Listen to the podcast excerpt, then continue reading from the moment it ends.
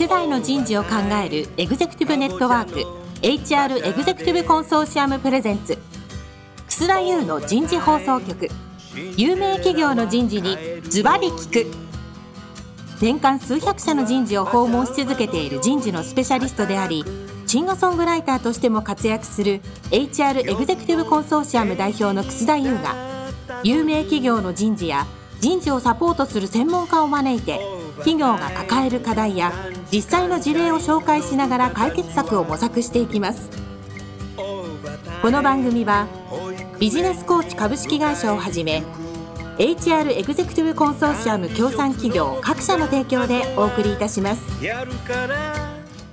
楠田優の人事放送局有名企業の人事にズバリ聞くパーソナリティの楠田優です、えー、皆さんこんにちは、えー、先週からお送りしている CHRO に聞く。先週は心理的安全性、ワンオンワンコミュニケーションの効能と課題、前半になりましたが、今日は後半になります。えー、楽しくですね、聞いていただければと思います。早速ゲストの方をご紹介いたしましょう。日本板ガラス株式会社執行役 CHRO 人事最高責任者、中島豊さんです。中島さん、今週もどうぞよろしくお願いします。はい、中島です。よろしくお願いします。中島さんの先週の質問がね、すごかった。あとね、江戸川社員の時代からあったっていうねすごいなっていうふうにそんな日思いましたね。だからやっぱもうちょっと今時代が違うのでね、あのまんまは使えないかもしれませんけども、いやー考えさせられましたね。ありがとうございました。続きましてもう一方、ビジネスコーチ株式会社常務取締役の山本義孝さんです。山本さん、今週もどうぞよろしくお願いします。はい、こちらこそよろしくお願いします。さあ、早速ですが、山本さん、せっかくですからね、はい、山本さん入ってきたので、今日は、あの、いわゆるその one on one コミュニケーションの本来のもう一度目的と、それを通達だけじゃなくて、どういった形でやればマネージャーがきちっとできるようになるのかっていう、少しこの development のところ、えー、ですよね。はい。えー、それからフィードバックの仕方とか質問の仕方とか、どうすりゃいいんだいっていうのをぜひ山本さんに解説していただきたい。えー、それから中島さん自体もそれに対してまた質問もね、していただきながら、またいろいろアドバイスもいただければいいかなと思ってます。では、山本さん、まず最初に、そのワンオンワン、こういった形でやるといいですよ。そうすると効果が出るんですよ。ということをまず最初にお話しいただけますでしょうか。よろしくお願いいたします。はい、ありがとうございます。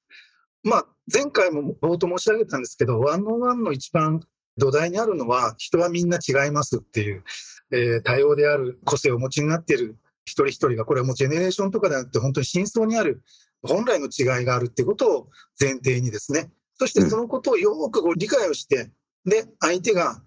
何を感じて何を考えていて、どうしたら一番彼がハッピーで活躍ができるんだろうかっていうようなところに手を伸ばしていくためのツールが one on one だというふうに思うんですよね。で、私自身も実は一番組織として自分自身が抱えてた一番大きな時って140人ぐらいメンバーいたんですけど、わお、うん、はい。で、頻度はもちろん多少違ったんですけど、契約審査も含めて one on one やってたんですよね。その時に、私自身が必ず決めてたのは、1回目初めて関係ができて、まあ、移動とかで来られた方とのワンのワンの1回目は必ず1時間ほどもらってですね、うん、えー、お互いにあの自己紹介ばっかりするんですね。おえで、事前に自己紹介シートっていうのを用意してまして、私はそこに書けるだけの自分の自己開示を並べて、で、相手の方には、えー、ブランクフォームをお渡しするんですけど、書きたくなければ書かなくてもいいです。もう書いていただくだけで結構ですからっていうので、持ってきてますね。そうすると名前しか書いてこない人もいるんですよ。警戒してしまって。うんうん、でもその中で、私自身の自己開示を前面に出しながら、あなたはどうでしたか？差し支えがなかったら教えてくれませんか？っていうような対応をしながら、小学校の時どんなことを熱中したんですか、なんか大学時代の思い出って何ですか？とかですね。あるいは特技って何ですか？なんていう話をずっとしながら、うん、だからそんなことがあって、社会人になってこういう興味があって、こんな風な経営の中で今ここにいるんだねっていうような、そういう風なですね、その人の歴史と人となりを、まず一番最初にこう教えてもらって、あるいは私も開示して交換するっていう、これをですね、一発目にやってたんですね。それね、はい。もっと早く知りたかったな。ある企業の人事の方から言われたんだけど、ええ、人事の方もなんかワンオンワンやらないやらなくなったんで、マネージャーとして部下とやるんだけど、はい、楠田さん、やっぱね、最近個人情報とか聞いたらやばいんだし、なんかちょっと間違えるとこれパワハラに聞こえちゃうし、そう女性の部下だとなんかこれセクハラまでいっちゃう。なんかすごいあるするので、はい。なんかね、仕事のことは業務についてのあれは僕はマネージャーとして当たり前にやるんだけど、なんか部下のためってのはどこまで草田さん聞いていいのって言われた時に、うんどうですかね？ってごまごまかしちゃったんですけど、そういうことが、それいいね。これ自体もですから心的安全な状態をどう作ってあげて、どのように問いかけるとパワハラでもないし、個人情報って言って、その守るんじゃなくて、相手が自らあ私のことも知ってほしいですってなるかっていうのは、やっぱりそれなりのコミュニケーションを考えなきゃいけない事実なんですよ。この僕が聞いてるんだから答えなさいよっていうやり方ではダメなんですけど、うんこれがその私自身は今申し上げたように、お名前しか書いてないの方と1時間終了したときに、お互いキャラキャラ笑いながら、私がいただいたブランクフォームの中がもう、ういっぱい埋まった経験っていくつもあるんですね。なるほど。はい、でそうすると、廊下で会おうと、フロアで会おうと、もうとにかくニコニコっと笑ってですね、ものすごいフランクな対話が人事異動で出会っても、本当に次の瞬間からできるぐらいに距離がぐっと縮まるんですよ。それはやっぱ山本さん自体が人の心を動かすリーダーだっていう証なんだろうな。だからワンワンをやる上司は相手の心を動かすリーダーにならないといけないっていうことなんだろうな。部下に対して頭でわかるだろうっていうリーダーは多いんですけど、それだとやっぱりどうしても上位下達人みたいになっちゃうし、業務命令になっちゃうので、やっぱ心までっていうところまで来たんだなというふうに今思いました。本当にその人のことを知りたいなと思えるかっていうのを自分でまずマインドセットするんですね。はいうわそれはすごいな。140人ですよ。そうなんです。それがないと、やっぱりその熱があるかないかが伝わるので、うまく本当にこの人は自分を知りたいと思ってくれてるんだなっていうふうに、その球が受けてもらえると、もう短い時間でも一気にぐっと近づくっていうのは、もう何人もの方との経験であるんですけどね。それは私は、配下にいた部長の皆さんともトレーニングをして、部長の皆さんも、そういう意味での、その、お互いを知るとこからスタートするワンオンワンというのをやってもらうように、あの、みんなでや取り組んだんですけどね。あのの、中島さんに質問する前に僕一つ今思ったのが、これね、採用の面接でも使えると思った。多くの企業の採用の面接に立ち会った人が同じことを言うんですけども、学生がオンラインじゃなくて会社の会議室でドアノックして面接室に入ってきたときに、3秒から5秒ぐらいでまだ面接始まってないのに、こいつあかんと思っちゃう人がいるみたいです。面接官で。特に人事じゃなくて現場のマネージャーね。そうすると、面接が始まった時に、あかんっていうのがここにあるから、なんか落とすための質問ばっかしだしたみたい。なるほど。学知かもっと言ってよみたいなさ。何も経験してないのにさ、今はコロナでさ。わかりますよね？うんだからなんかね、いかにその人のことを引き出すとか聞こうとか、共通の話題作ろうとかっていうことじゃなくて、なんかもう落とすことの質問ばっかするから結局落ちていっちゃう。逆に通しても彼自身は来なくなっちゃう。っていうのはよく聞くんですよね、昔から。今でも聞きます、これはうん。だからやっぱりそういうふうになっていくこと自体って互いに良くないし、採用は結構危険ですよね、それ。うんん、なるほどな。ありがとうございます。さあ、さ、初めの一歩そこから行くんだ。中島さん、この初めの一歩いいですね、これ。いや、いいんですけど、これ山本さんだからできてるんだろうなっていう。そうか、これ、そうか。ビジネスコーチの常務取締役になるような人たちしかできないんですよ。もう日本中がビジネスコーチの常務になるんだったらいいけど。あの、同じやり方を普通のマネージャーがやったら、先ほどの楠田さんに聞いた人事の人じゃないですか、すごい危険かなと思って、うんやはり今、個人情報とかね、そのプライバシーというところに配慮しつつ、で、あの、自らがね、開示する分には全然プライバシーは関係ないんですけれど、そのうん。山本さんのやっぱり雰囲気が、まあ、今私はあの、ラジオではなくてオンラインでお顔見ながらです。あ、この雰囲気あればやっぱり喋りたくなるよねっていうのが、まあもうさ、四六時中笑顔だもんね。あの、警察官になられたらとっても犯人を落とすのうまいかなっていう、そういう感じのそういう方ですよね。そういうバイアスかけちゃダメ。まあいいんだけど。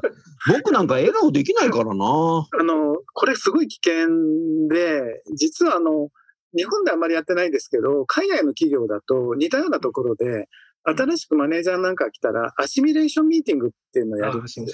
え、それ何？中島さん、ラジオの番組聞いてる人に解説してください。新しくマネージャー、特に上司になる人が来た場合に、部下になる人全員集めて、そこで、うん、まあ、あの、アシミュレーションミーティングってよく言ってるんですけれど、みんなと中にこう、溶け込んでいけるような機会を作るんですが、これ何をやるかというと、その上司の人と、まあ最初は一緒に会うんだけど、で、その上司の人が、こう、一回外へ出て、部屋の外へ出て、残っている、その部下の人たちで、この上司にどんなことを聞いてみたいっていうのを、いろいろ質問をまとめるんです。その中には、あの、家族のことだとかね、そういうことも、それはそういう場ですよという了解のもとに来ていただいているんで、プライバシーがあまりこう影響ないんで、まあそういうところで聞きたいこと、逆に自分たちにどんなことをやってほしい、やってほしくないことみたいなのをですから、そのミーティングとして心理的な安全な場を用意して、そのミーティングの中で話をして、で、先ほどおっしゃった、山本さんおっしゃったような、その最後は距離をぐっと縮めて、笑って出ていけるっていう、そういう感じを作るんですね。そういうのをほぼ必ずやるんでしょうかね。はい。そういうような習慣がありましたね。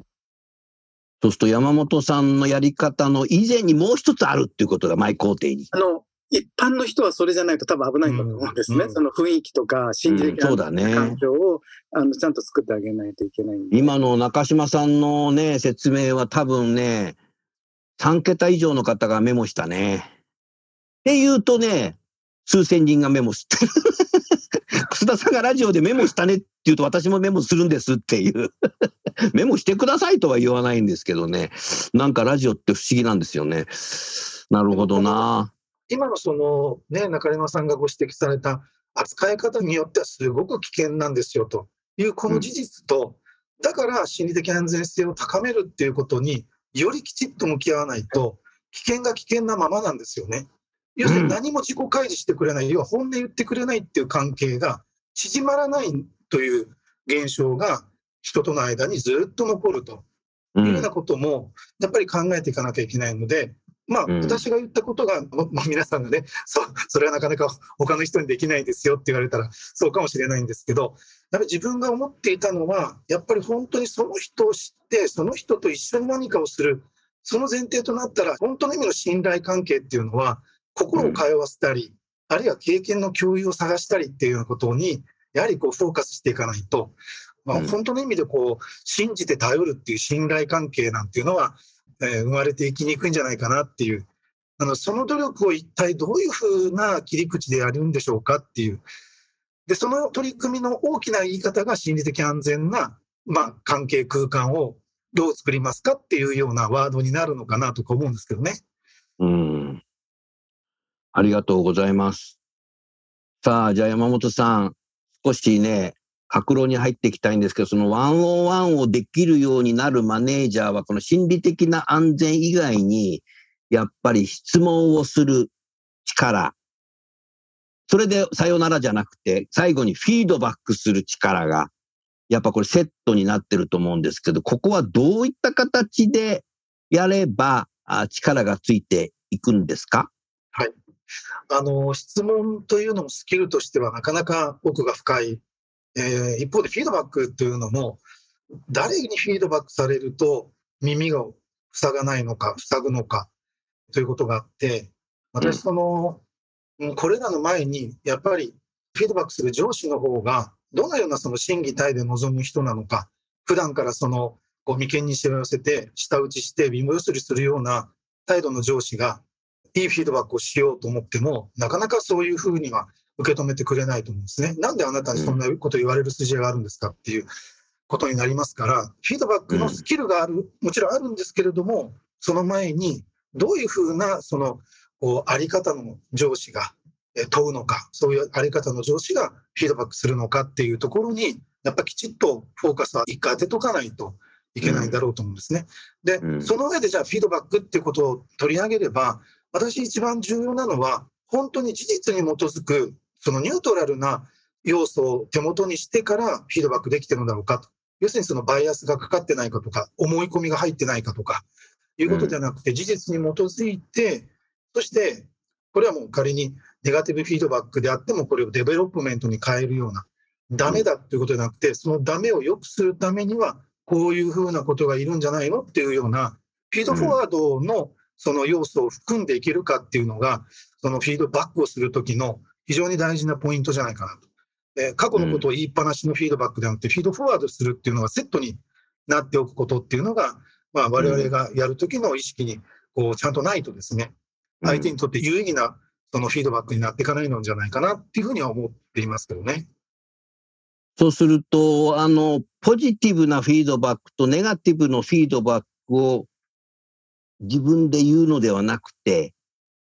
相手の気づいてないことを言うことによって、相手が全てのフィードバックをポジティブに取ってくれるようにするっていうのが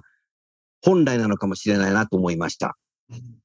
どう捉えるかですからね、聞いた側がね。はいネガティブなこと言っても、気づかせてくれてありがとうございます。ありますそ。こを直さないといけないですね、みたいなことを言う部下なのか。言い方間違えると、えー、もうこればっか、ネガティブなこと言うんだったらもう次回からやりたくない憂鬱だわ、みたいな。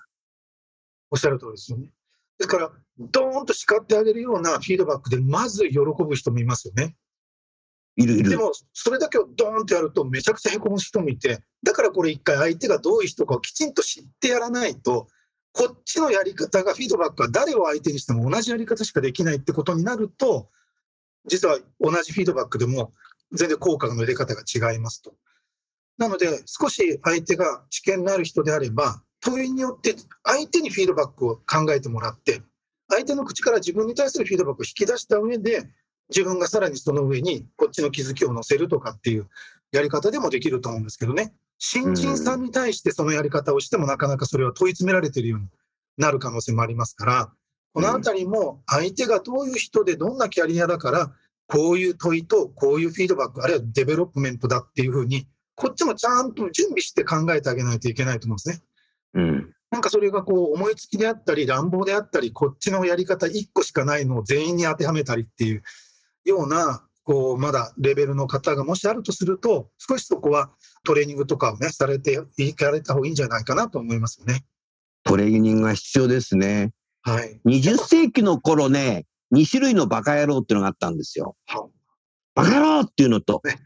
バカ野郎ってやつで。後者の方は、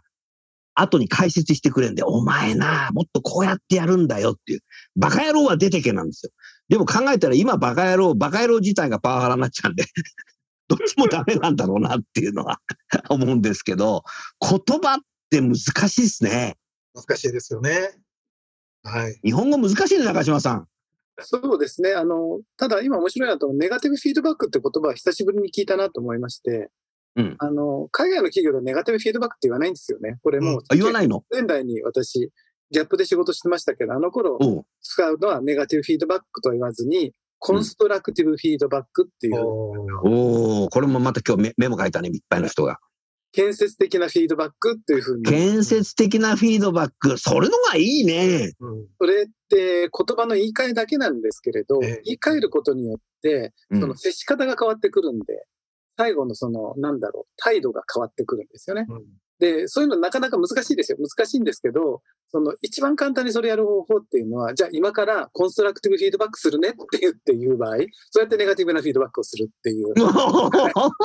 れだけでもだいぶ違いますけどね。だいぶ違うな。はいいやー、今日はたくさんの方がメモ書いたね。あ、来週月曜日からのワンオワンはかなり質が上がるんじゃないかな。なるほどな。でもあれだね、やっぱり、山本さん、これ、トレーニングしないとダメだね。やっぱ少しトレーニングしていただかないと、今、あの中島さんがポッと言ってくれたのも一つのトレーニングだと思うんですね。そういうことに気づかないと、言葉すら言い換えれないですから、例えばさっき楠田先生が言葉って面白いね、難しいねっておっしゃったんですけど、うん例えばネガティブフィードバック、まあ、コンストラクティブフィードバックをね、えーするときに、僕なんかよく使っていた、これ一つスキルだと思うんですけど、うん何々さんさ、これあなたらしくないよって言うんですよね。お前さんらしくないな、これって。うん。相手に伝えると、要は、そうか、俺にはもっとすごい期待をしてくれてたんだな、この人はなっていうニュアンスが出るので、言葉の魔術ですね、それ。なので、そういったことが一つ入るだけでも、受け止めてくれる人の受け止め方ね、さっきの草の2種類のバカ野郎、まさにそうだと思うんですけど、うんそういうふうなところが、やっぱ気づいて言葉が選べるかとか、あ間に一一言入れられるかみたいなのが、やっぱこれはスキルだと思うので、うんそれってやっぱり。それはだからもうなんていうかさ、今の言葉をさ、あなたらしくないねっていうのが、タイミングよくリズム感に合わせて言うといいんだよね。なんかあの、あの手帳開いてさ、それ読んでたらおかしいもんな。トレーニング。やっぱだからそうすると中島さん、やっぱそういうことのできる、対話のできる、人の心に火をつける、そういうことのできる人をマネージャーにしていくべきなんじゃないかなと思った。うんと、ただそれやると マネージャーがいなくなっちゃうんだ。がいなくなるので、やっぱりトレーニングして、あれは後天的にうん身につくもんだと思いますね。ね。あ中にはあの多分山本さんのそのスタイルって先天的なんだろうな、素質として持ってらっしゃるんだろうなと思うんですが、いえいえ、後天的だと思いますよ。でやっぱりその後天的でもどんどん身につくところはつきますよね。ただ、はい。うん日本のマネージャーの場合に、そういうことを意図してやっていこうという方は少ないですね。海外の方はそこら辺は一生懸命、密かに。トレーニングを、ね、海外の方はなぜ密かにやろうとするんですか？それがマネージャーとして当然だからです。それがで日本は当然じゃないんだ。な日本の場合は、ちょっとまた考えがまだ昭和なところがあって、むしろあーこのスタイルを使い分けるっていうのを良しとしない方もいらっしゃいますね。そのブレるとか、あそれはブレると思うからね。相手に合わせるんじゃなくて、俺に合わせろようになってんだよね。昭和の頑固じいさんみたいなのに憧れてるみたいな方もいらっしゃるかもしれなくて、ああと10年経つとね、もうね、平成がマジョリティになるからね、10年待つか、平成の人、昭和の人なくなるから。あそうするとね、やはり、なんていうかね、最近管理職っていう言葉を廃止し出してる企業がポチポチ出てきて、マネジメント職にしてるんですよ。それはなぜって聞くと、管理職だとね、部下を管理してるだけだから。でもね、管理職はね、本当はね、経営者に管理されちゃってんだよね、最近。だから管理されてる人たちだけのなんか会社になっちゃうので、マネジメント職に変えたって言うんだけど、なんかさ、名前変えていいのかなと思ったけど、でも名前重要かもしれないね、それ。た僕はあんまり賛成できないですよね。あの、老教で管理監督職っていうのがちゃんとあるんで、あ、管理監督者が、うんじゃあもう老基法を変えてもらわなきゃいけない。まあも、もっと本当言えばそこからですよね。うん本当はそこからそね。の人に対するその人的資本、人材資産と考えるんであれば、そういうところから考え、変えていく必要あるでしょうね。ああ、確かにそうだよね。人的資源であればさ、現毛補充だからさ、ダメな人は入れ替えちゃえばいいんだけど、補充すればいいんだ、新しい人、キャリアで採用して。でも、資本になると、やっぱりね、僕はよく言うんだけど、あの、人的負債にしちゃダメなんですよ。うん資本だから。だからね、えー本当マネージャーの役割が、ピープルマネジメントがもう本当に重要になって、ビジネスコーチのもう役割が重要よ、山本さん。いや、本当におっしゃる通りですね。はい。すごいリクエスト来るでしょ、最近。そうですね。今は、あの、おっしゃった人的資本っていうキーワードは、やっぱり非常にこう表に出てて、まあ、今朝の日経新聞もね、一面に人的資本出てましたからね。うん まさにそういう文脈で、企業さんのね、お問い合わせ増えてますね。はい。うん本当だね。私ちょっと中島さんに、あの、教えてほしいんですけど、うんあの、御社の中では、その対話のスキル、先ほどありましたような、そのフィードバックとは言いませんけど、そういう対話のスキルのようなトレーニングっていうのはどのように落とされてるんですか？リーダーシップ研修の非常に基礎なところで、ええ確かオンラインでやってたというふうに思いますね。はい。で、そういう対話の訓練、あの、まあ、今の会社に限らず、今までのいた会社、特に外資系の会社の場合に顕著なのは、はい。一つはそうした他者に影響を与えるっていうようなプログラムですね。ええそういうものを、まあ、初任の管理職に提供している、そういう会社多いです。うん同時に多くの場合ですね、上司の姿を見て学んでる人が多いですね。ですからもうそこはもう自己増殖って言いますか、上司のスタイルを見てこういうふうにそのフィードバックをするんだみたいなところ。うんやっぱりその、私なんかもやっぱり外国籍のマネージャー、上司だった時には、彼らのスタイルとかを結構こう目から鱗のようなあ感じがありますよね。うんスタイルはやっぱりこの話し方とか振る舞いとかはい。タイミングとかそういうのがわかるかもしれないね。ですので、まあ、コーチングなんかで我々としては多分やってらっしゃると思うんですが、ぜひ強化していただきたいと思うところは、エグゼクティブプレゼンスというのを日本のマネージャーからもっとその上の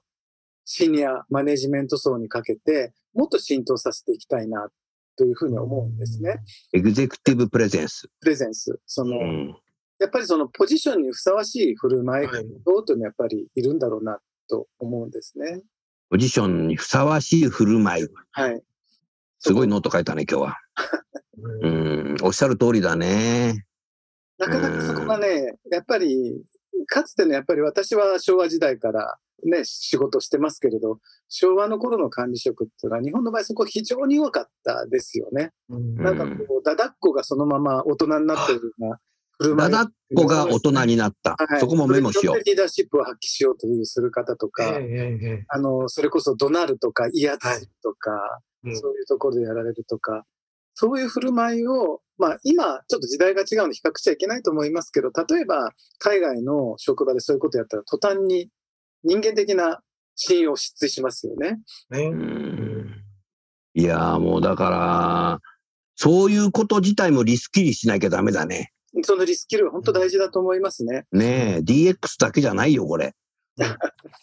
うん。だからやっぱね、僕思うんだけど、デジタルとか DX とかの時代になればなるほどね、アナログのコミュニケーションがものすごい必要になってきたよ、山本さん。はい。はい。ねですけれど、もう対面に全部戻すことはできないので、うんうんこうしたうんオンラインのデジタルの、まあ、テクノロジーを使いながら、そうした人間的な接触をどうやって活かしていくのかって、これが非常にね難題ですえ。うね。ん。難しいのは、もうオンラインになってね、こうチャットのようにさ、文字コミュニケーションにシフトした会社が相当このコロナ禍に多いんだけど、文章っていうのも難しいよね。いや、本当そうですね。なかなか汲み取れないこともあり、本当にあの、語彙力がたくさんある方の表現と、うんまあ、あまりない方の表現って、やっぱり、あの、思ってらっしゃるものが現れきれてなかったり、こっちも読み取りきれなかったり、ありますから、やっぱり対話っていうのは重要なんだろうとは思うんですけどね。中島さん、平安時代なんかさ、17文字でラブレター書いてた、人の心を動かしてたんでしょ？五七五って。あれってどういうテクニックだったんだろうね。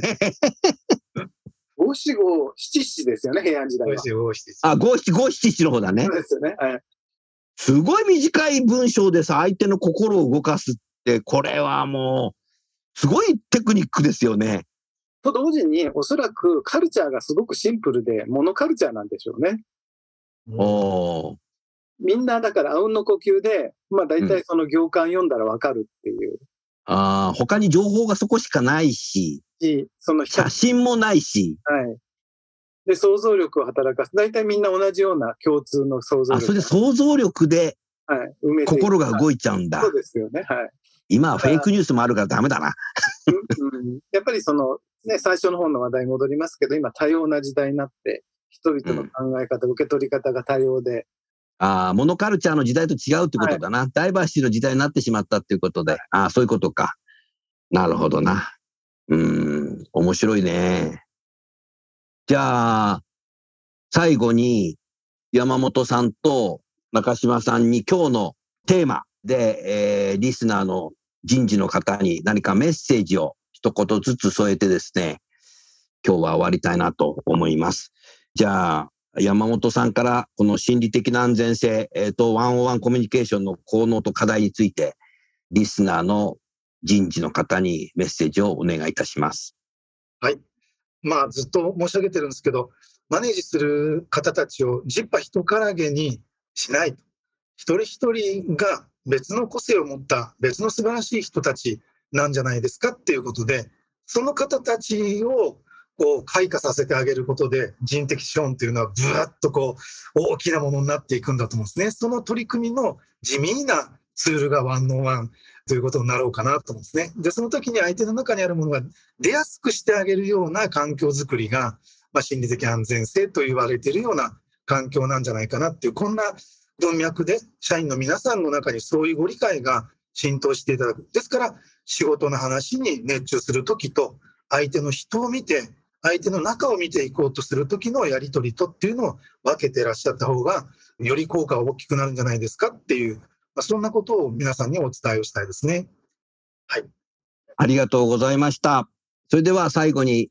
中島さんお願いいたします。ありがとうございます。あの、心理的安全性というのは非常に言葉が人口に解釈してってよく言いますけど、ルフしていて使われるようになってるんですが、何かやっぱり根本的なところを間違いがちかなと思うところがあって、どうやら社員の皆さんが心理的安全性という言葉を使うときに、自己防衛の理由として使ってらっしゃるところが多い。ああ、都合の良いように使っちゃってんだね都。合というか自分を守るために、守るために自己防衛、はい、心地よいうんコンフォートゾーンの中にいるために使ってらっしゃることが多いかなと。で、そのコンフォートゾーンの中から一歩踏み出していくっていう、それが本当の心理的安全性の意味なので、ぜひその心理的安全性を語るときには、一歩より高みに登るためにこれが必要なんだよというところを知っておくというか、心に留めておく必要があるかなと。そのためには、その人をこう、一歩上に上げていくようなワンオンワンっていうところが、まあ、心がけていくポイントじゃないかなというふうに思いました。ありがとうございます。ありがとうございます。今日ね、先週と2週間にわたって山本さんと中島さんにお話を聞いて、これは人事人材開発の役割が相当ですね、やっぱり現場のカルチャーも作るっていうことまで含めてやっていく時代なんだなという、そんなふうに思いました。あ従いまして、人事人材開発の部門で働いてる人自体が人的資源にならないで資本になるようにですね、襟を正してですね、さらにパフォーマンスを上げて、さらに皆さん自身も挑戦をするんだということで、いかにやるかというような人事に変わっていってほしいです。あの、ともすると人事はあの、できない理由とかやらない理由とかっていうのが得意になってしまいがちですので、えーそれだともう人的資源のまんまになってしまう可能性がありますので、この番組は2回目から聞いた方は先週の番組も聞いて引き続きですね、えー何回も聞けますので、えー忘れないようにですね、実行していただければいいんじゃないかなって、そんなふうに思います。さあ、来週から2週間にわたってお送りするのは、人的資本経営、人的資本開示をしなくてはいけません。えーまあ、ISO の話もあると思いますが、まあ、そういうことをですね、今度は日本板ガラスの中島さんと私でですね、番組に進めていきたいと思いますので、どうぞよろしくお願いいたします。それでは最後に2週間にわたりご出演いただきましたお二人の紹介をして番組を終わりましょう。日本板ガラスの中島さん、ビジネスコーチの山本さん、2週にわたりどうもありがとうございました。ありがとうございました。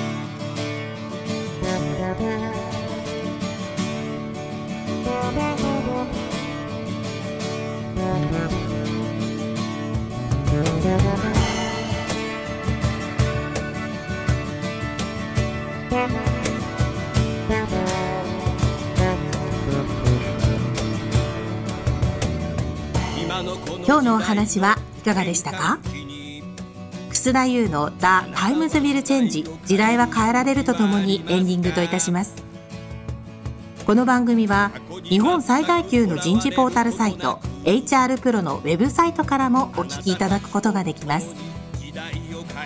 HR エグゼクティブコンソーシアムでは月例勉強会や分科会などを通して人事エグゼクティブの方々の共通の人事課題に関する本音の議論の場を提供しています。ご興味がある方はぜひウェブサイトをご覧ください。この番組は人と組織の生産性を高めるビジネスコーチ株式会社。HR エグゼクティブコンソーシアム協賛企業各社の提供でお送りいたしました。楠田優の人事放送局。有名企業の人事にズバリ聞く。それでは来週もお楽しみに。